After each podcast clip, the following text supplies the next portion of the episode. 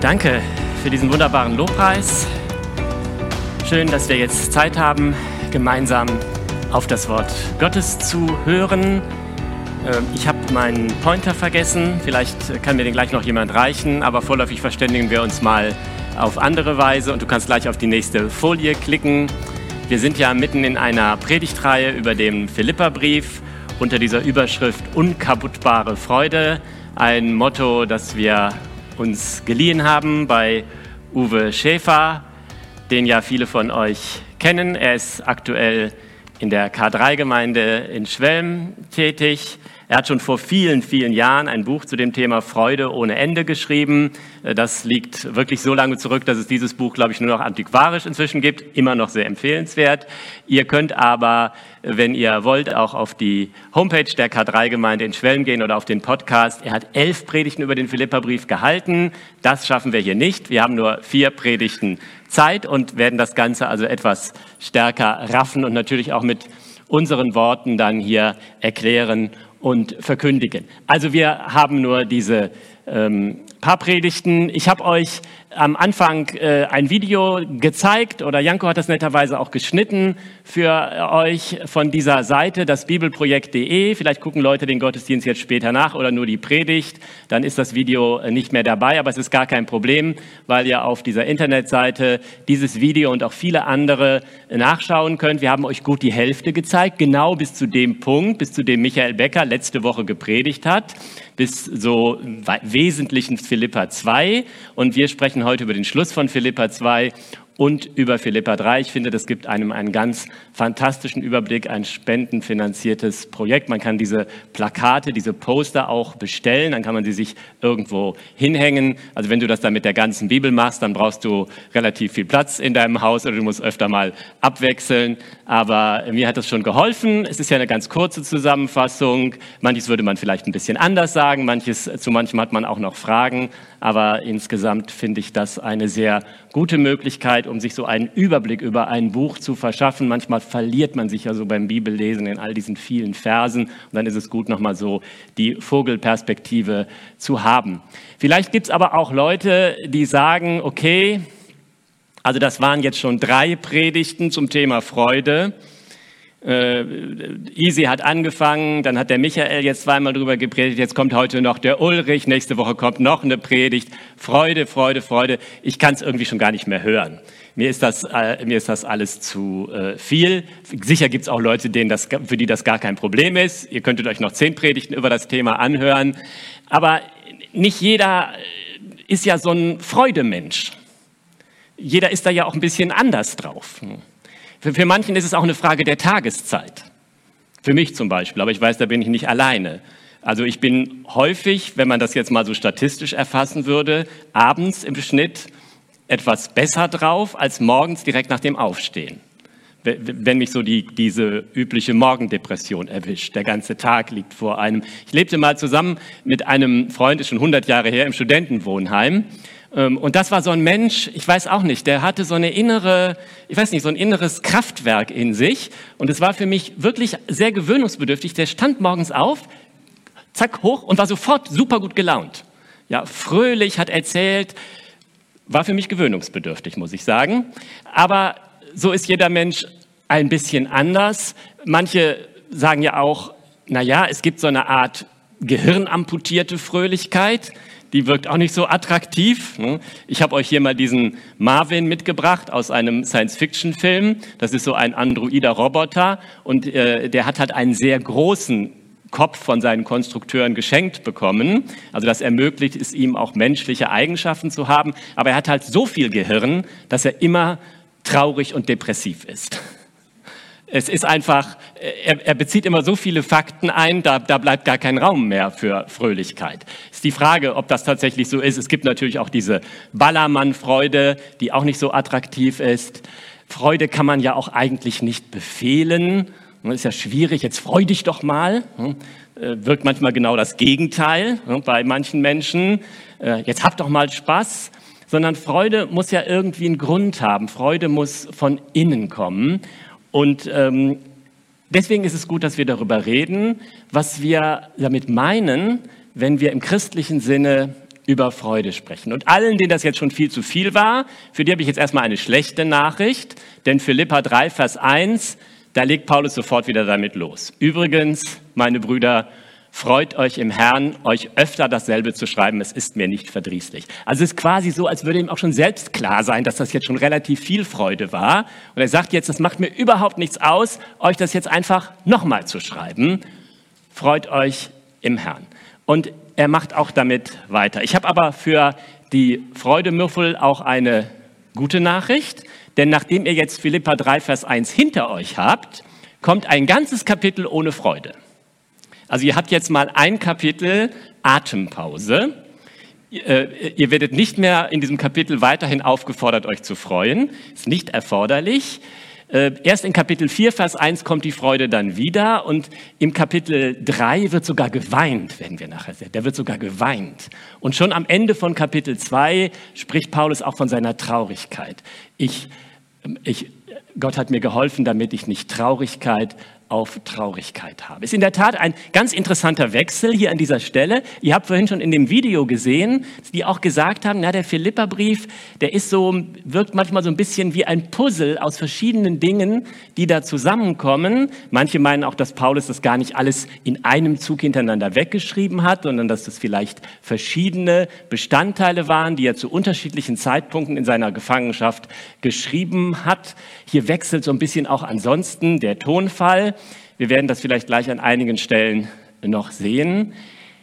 Aber ich glaube, Paulus geht es hier darum, uns nochmal auf ein anderes Level mitzunehmen und zu sagen, das ist keine Kommandofreude, die ich euch hier predige. Auch keine Ballermann-Freude, auch keine gehirnamputierte Freude, sondern das ist etwas anderes.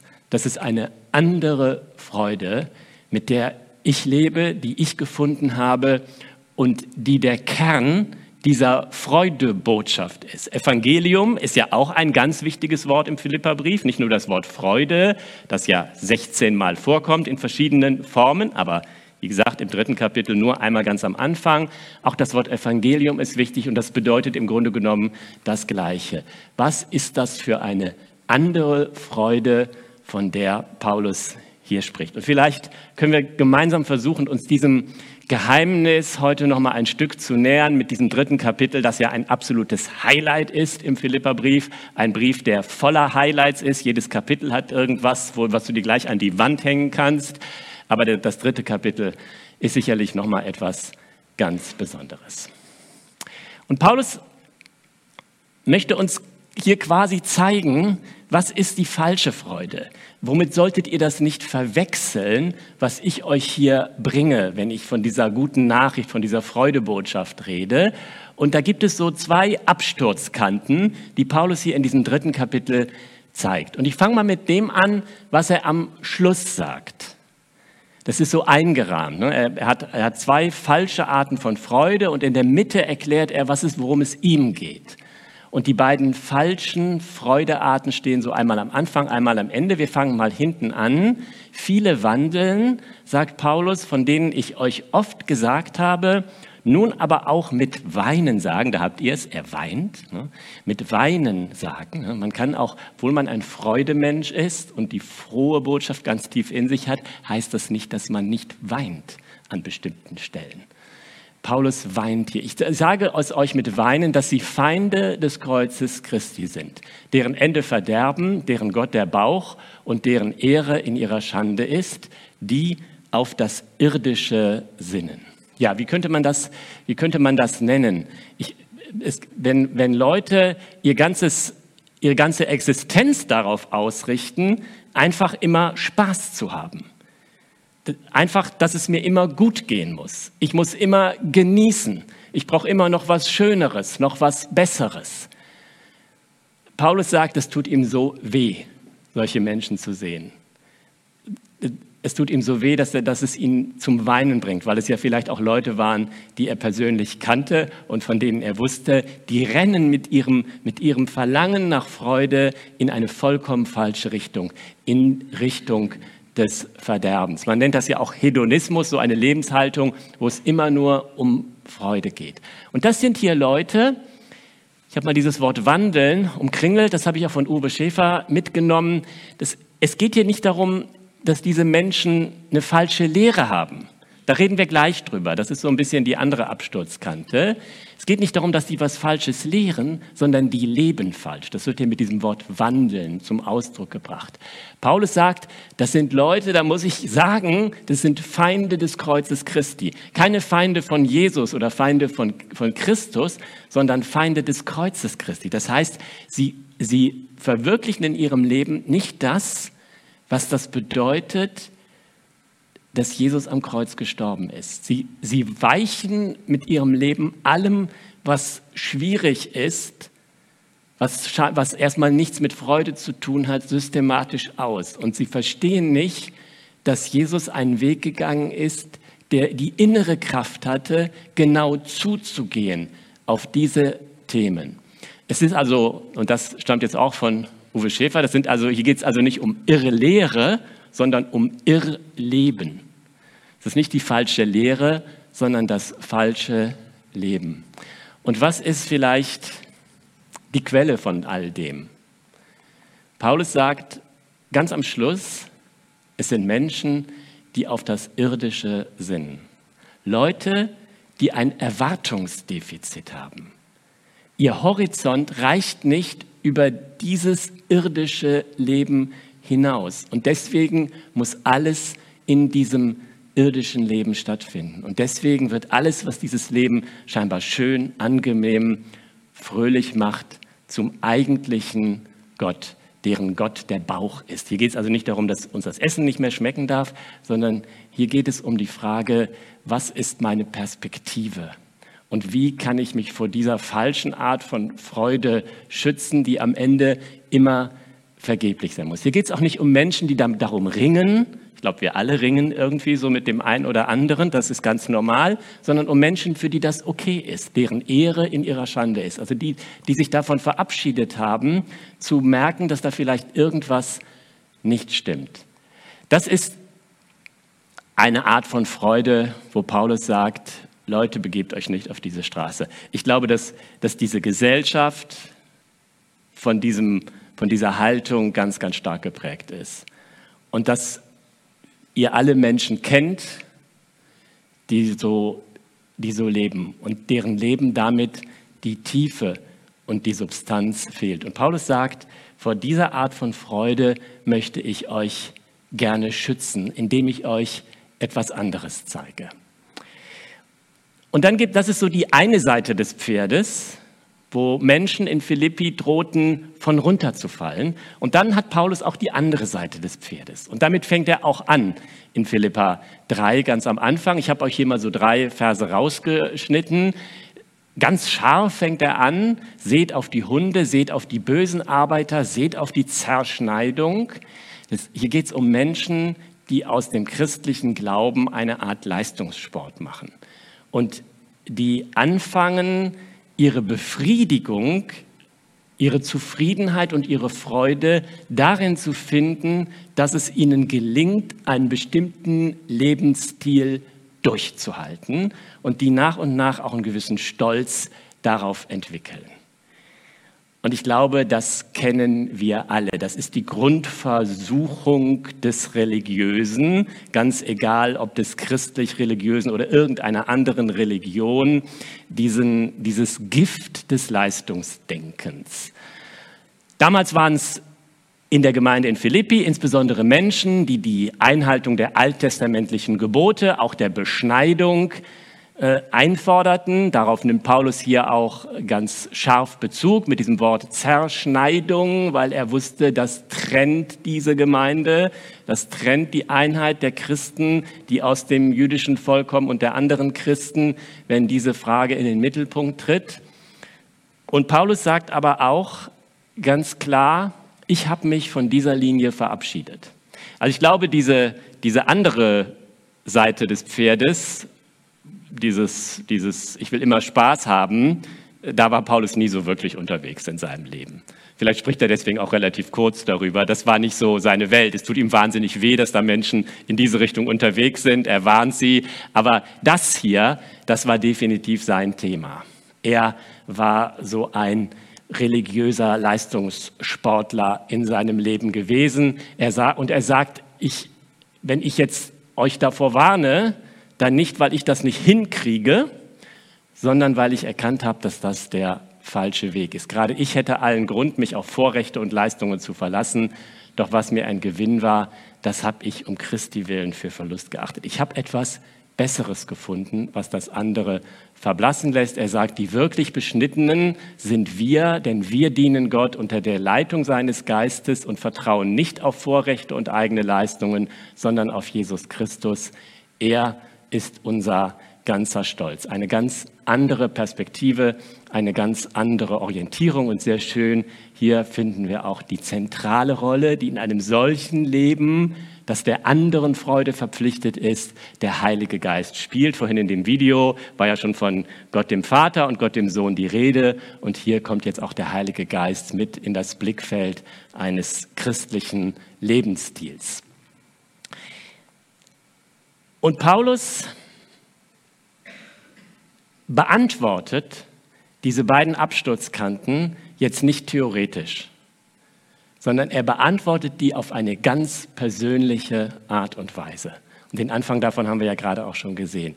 Er erzählt ganz persönlich von dem, wie das bei ihm gewesen ist. Und das ist ein, ein wunderbarer Abschnitt. Wir gehen da jetzt einmal ganz schnell durch und dann habe ich so ein paar Punkte, auf die ich euch gerne besonders hinweisen möchte. Paulus sagt also, ich könnte mich durchaus auf einiges verlassen. Wenn andere das meinen, dann könnte ich das noch mehr. Und jetzt zählt er sieben Dinge auf, auf die er theoretisch stolz sein könnte. Und ich weiß nicht, ob ihr das so kennt, in diesem Leistungsdenken, sowohl im religiösen als auch sonst, da werden nach und nach so, ähm, so, so Hitlisten aufgestellt. Und da, da ist einer gut, aber ein anderer ist besser. Und das macht Paulus hier ganz perfekt, auch ganz ironisch vor. Also er ist nicht nur beschnitten. Ja? Beschnitten werden ist ja schon mal gut, das forderten die ja auch ein, aber ich bin am achten Tag beschnitten. Ja, nicht irgendwann, sondern genauso, genau am achten Tag. Ja, da hatten die Eltern aufgepasst. Ich bin ein Israelit, okay, das mögen viele sein. Er ist Stamm Benjamin. Das ist schon mal was Besonderes, da gab es nicht so viele von damals. Ne?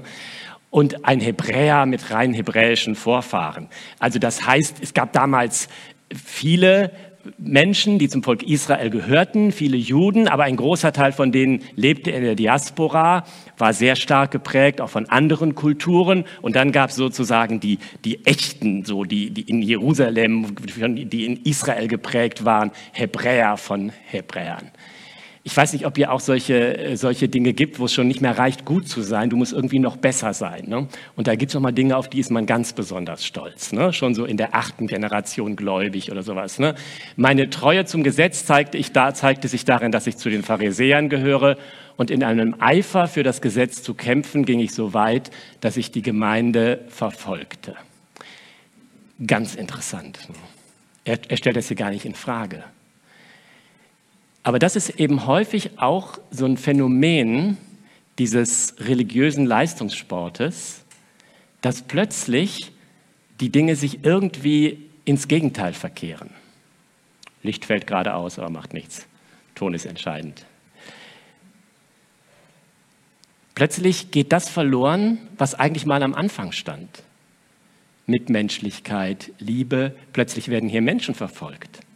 Man ist auf dem Weg, immer frommer und immer frommer zu werden und plötzlich gibt es Kollateralschäden. Da tut uns das dann furchtbar leid, aber da können wir jetzt nichts machen.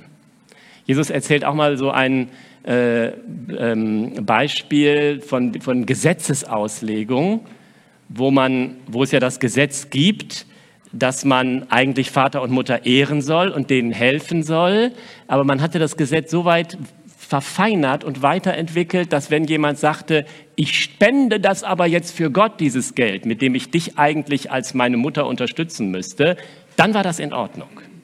Da fand die Grausamkeit plötzlich eine religiöse Legitimierung. Wir haben jetzt so eine kleine Lichtshow hier nebenbei.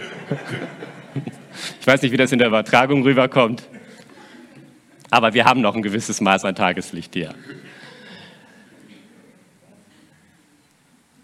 Also das ist so ein Merkmal dieses, dieser, dieses religiösen Leistungsdenkens, dass plötzlich das verloren geht, was eigentlich mal der Kern gewesen sein sollte. Also tadellos. Sieben Vorzüge. Und Paulus sagt, das ist für mich aber inzwischen Verlust, weil ich was anderes gefunden habe, weil ich diese andere Freude gefunden habe, gegen die das einfach gar keine Freude mehr ist, was, ich, was mir da Spaß gemacht hat, weil ich Jesus begegnet bin. Und deswegen sagt Paulus, habe ich allen den Rücken gekehrt. Es ist in meinen Augen nichts anderes als Müll. Also das Wort Müll ist eine Beschönigung. Es ist was anderes, was hier steht, ähm, was man auch nicht so gerne im Müll findet, sondern an anderen Stellen.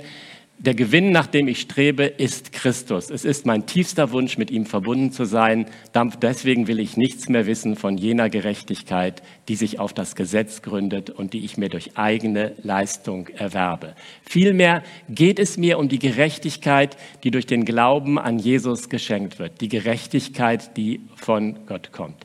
Ja, ich möchte Christus immer besser kennenlernen. Ich möchte die Kraft, mit der Gott ihn von den Toten auferweckt hat, an mir selbst erfahren und möchte an seinem Leben teilhaben, sodass ich ihm bis in sein Sterben hinein ähnlich werde. Identifikation mit Christus. Dann werde auch ich, das ist meine feste Hoffnung, unter denen sein, die von den Toten auferstehen. Es ist also nicht etwa so, dass ich alles schon erreicht hätte und schon am Ziel wäre. Ich setze aber alles daran, ans Ziel zu kommen und von diesen Dingen Besitz zu ergreifen, nachdem Jesus auch von mir Besitz ergriffen hat. Und jetzt kommt er zum Schluss mit diesen berühmten Worten, Geschwister, ich bilde mir nicht ein, das Ziel schon erreicht zu haben. Eins aber tue ich, ich lasse das, was hinter mir liegt, bewusst zurück konzentriere mich völlig auf das, was vor mir liegt und laufe mit ganzer Kraft dem Ziel entgegen, um den Siegespreis zu bekommen, den Preis, der in der Teilhabe an der himmlischen Welt besteht, zu der Gott uns durch Jesus Christus berufen hat. Wir alle, die der Glaube zu Christus zu geistlich reifen Menschen gemacht hat, wollen uns ganz auf dieses Ziel ausrichten. Und wenn eure Einstellung an dem einen oder anderen Punkt davon abweicht, wird Gott euch auch darin die nötige Klarheit schenken. Ich habe ein paar Dinge, die mir hier aufgefallen sind. Das erste, erzähl deine Geschichte. Paulus beantwortet hier das Thema Freude, die Absturzkanten der Freude, die Gegner, die er in der Gemeinde hatte, nicht theoretisch, sondern mit seiner eigenen Geschichte. Und ich glaube, wir sollten uns immer wieder neu darauf besinnen, welches Potenzial darin liegt, wenn du deine Geschichte erzählst, wenn ich meine Geschichte erzähle. Das hat schon angefangen am Ende von Kapitel 2, da erzählt Paulus zwei Geschichten von Menschen aus seiner Umgebung. Von Timotheus, den er nach Philippus senden wollte. Und er spricht über Timotheus und sagt, dieser Junge, der setzt wirklich andere an die erste Stelle mit seinem Leben.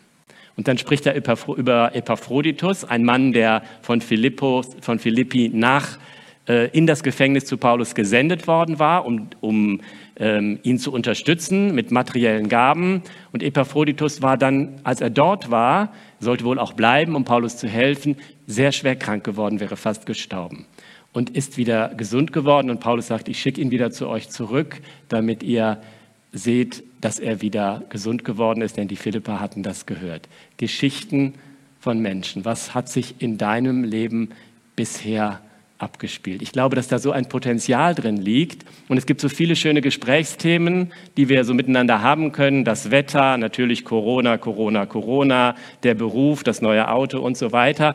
Aber viel spannender wäre es häufig, wenn wir darüber reden, was ist in deinem Leben passiert. Wie kommt das, dass jemand wie du mit Jesus unterwegs ist? Und ich glaube, wir würden die erstaunlichsten Geschichten hören. Ich habe schon mal hier erzählt äh, in einer anderen Predigt, mein Schwager hat seine Geschichte mit Jesus in so einem kleinen Buch äh, niedergeschrieben. Also er ist noch nicht 99, er kann dann später noch mal seine gesamte Lebensbiografie schreiben. Aber jetzt bis zu dem Punkt, er ist jünger als ich, hat er einfach mal aufgeschrieben, wie bin ich zu Jesus gekommen. Fame heißt dieses Buch von Pasquale Kukos. Ich finde es ein sehr, sehr gutes Buch, aber ich gebe zu, ich finde es wahrscheinlich auch deswegen nochmal besonders interessant, weil ich ihn ja kenne. Und das ist so stark. Die Helga hat mir vorhin äh, eine Zeitung in die Hand gedrückt, ganz spontan, hatten wir gar nicht drüber gesprochen, wo äh, hier Idea Spektrum, wo einige Leute erzählen, wie sie durch den Alpha-Kurs zum Glauben gefunden haben. Und äh, es ist witzig, dass da auch ein Bericht von dir drin ist, Jörg. Und ich habe den nochmal gerade mal so schnell durchgelesen. Also ich, es ist nicht so, als kannte ich die Geschichte gar nicht, aber es, es blitzen nochmal Dinge auf, wo man so merkt, hey, da ist ja diese Freude. Und deswegen liegt, glaube ich, ein ganz, ein ganz großes Pfund darin, wenn wir uns unsere Geschichten erzählen. Und die müssen nicht nur von den Höhen und von den Großartigkeiten handeln.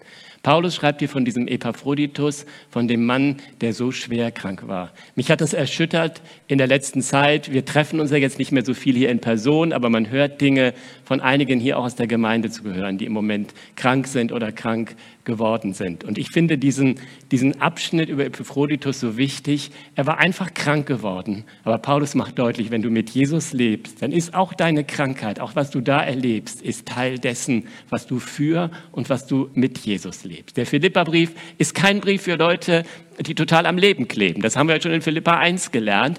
Aber hier zeigt Paulus, es gibt weiterhin diesen Gott, der bereit ist, sich in solchen Situationen zu verwirklichen und der Menschen wieder gesund macht. Und daran glauben wir und dafür beten wir. Wir hatten vorhin hier eine Gebetszeit und das hat mich stark berührt. Da kommen häufig während des Lobpreises ja ganz unterschiedliche Anliegen. Ihr wisst, man kann während des Lobpreises hier jetzt auch nebenan in die Cafeteria gehen und dort einfach miteinander beten und online könnt ihr das auch verwirklichen.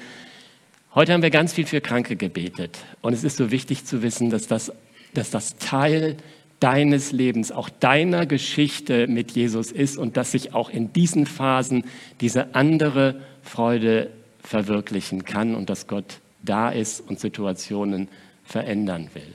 Daran glauben wir. Und dann sagt Paulus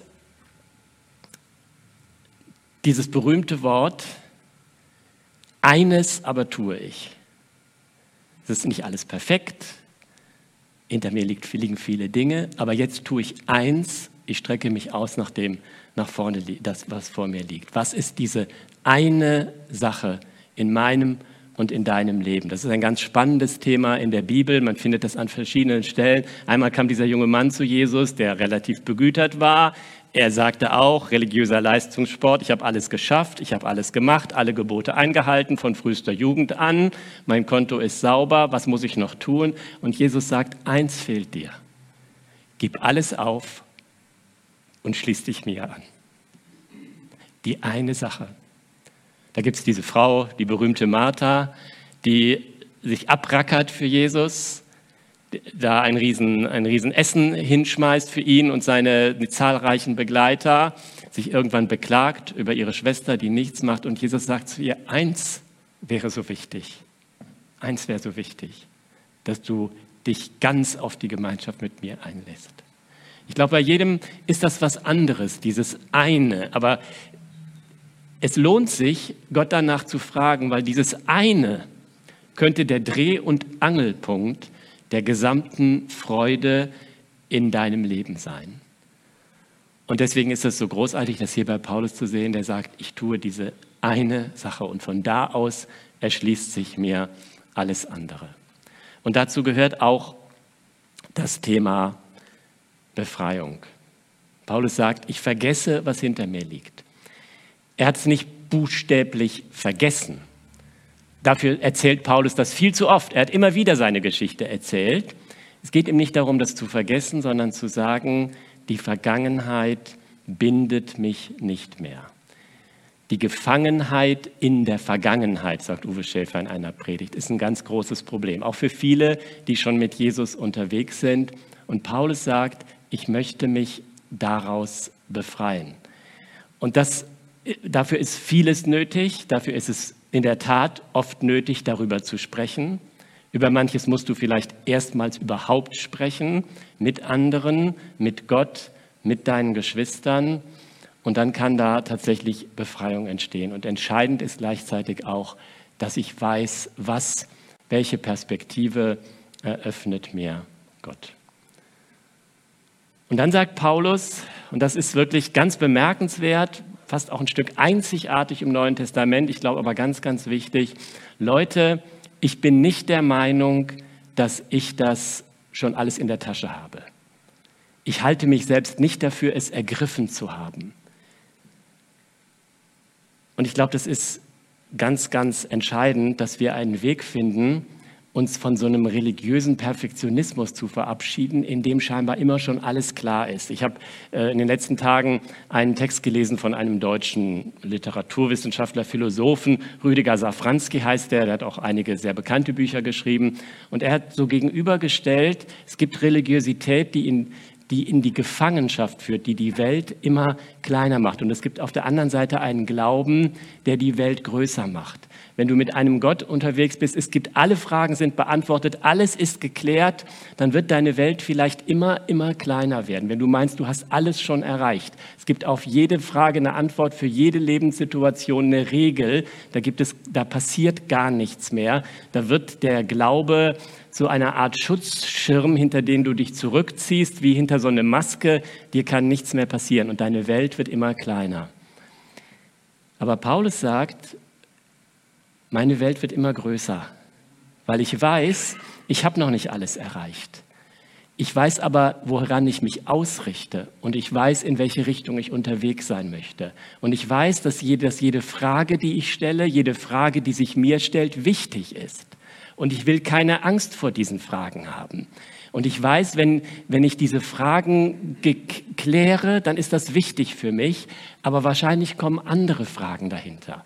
Und das sind alles Fragen, die meine Welt öffnen und die meine Perspektive öffnen, bis hin zu diesem großen Raum, den Paulus hier aufmacht. Das ist das, wo, wo wir entdecken, welche Wirklichkeit das bedeutet, wenn Gott in unser Leben hineinwirkt durch Jesus Christus. Und das ist am Ende das Herz und der Kern der ganzen Sache, dass Paulus sagt, ich möchte Jesus besser kennenlernen.